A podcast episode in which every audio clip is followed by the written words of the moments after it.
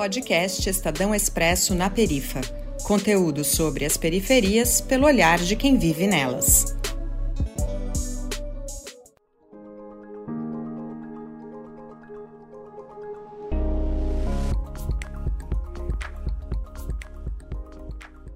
Olá, eu sou a Bianca Pedrina, jornalista do veículo de comunicação Nós Mulheres da Periferia.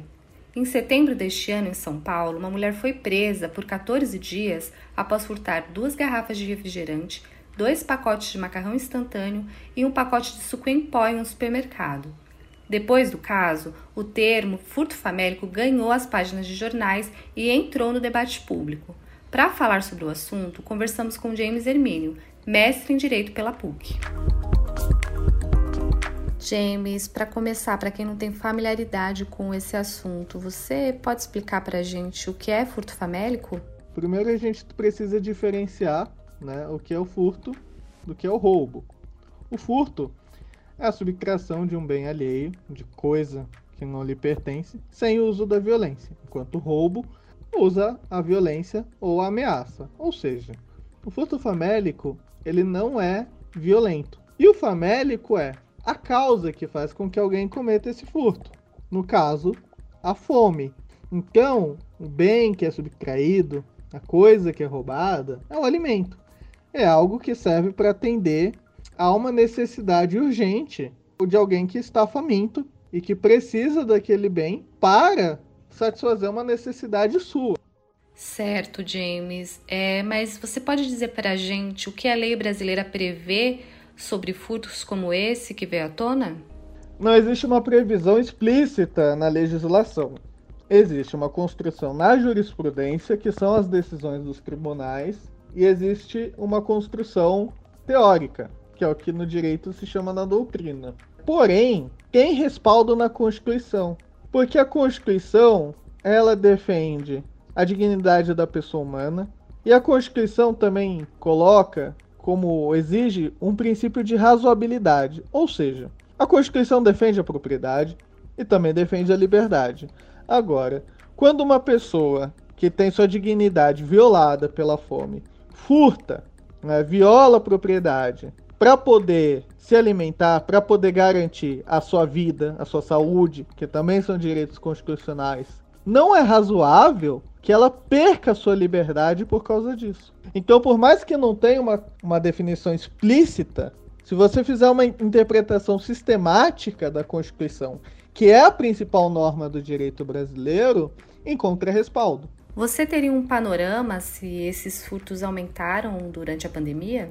Se aumentou, eu não posso dizer porque eu não tenho acesso a estudos. Mas de forma empírica, olhando o caso concreto, dá para ver que a repressão a isso, os cuidados né, que os, as redes de supermercados estão tomando, é, aumentaram.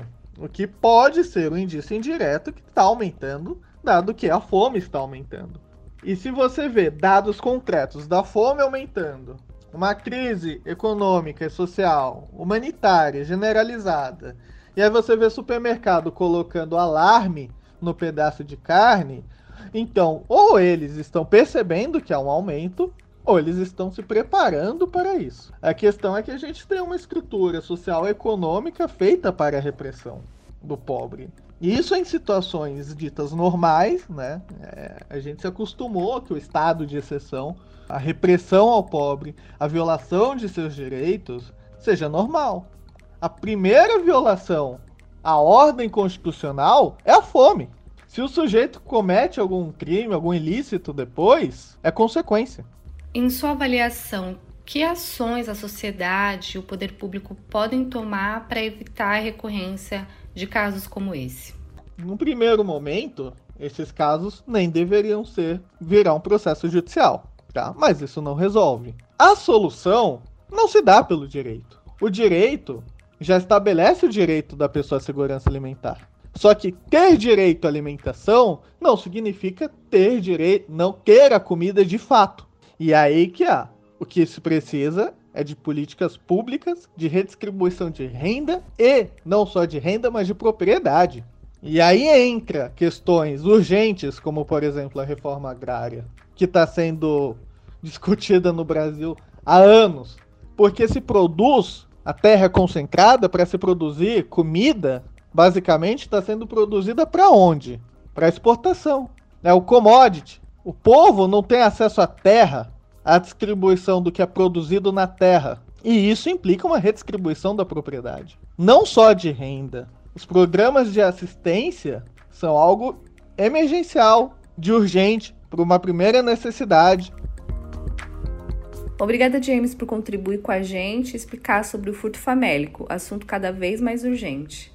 Hoje conversamos com o mestre em Direito pela PUC São Paulo, James Hermínio. Obrigada pela companhia e até o próximo episódio. Este episódio teve pauta, produção e direção do Lucas Veloso. A apresentação é da Bianca Pedrina, do coletivo Nós, Mulheres da Periferia. Edição e sonorização, Bárbara Guerra.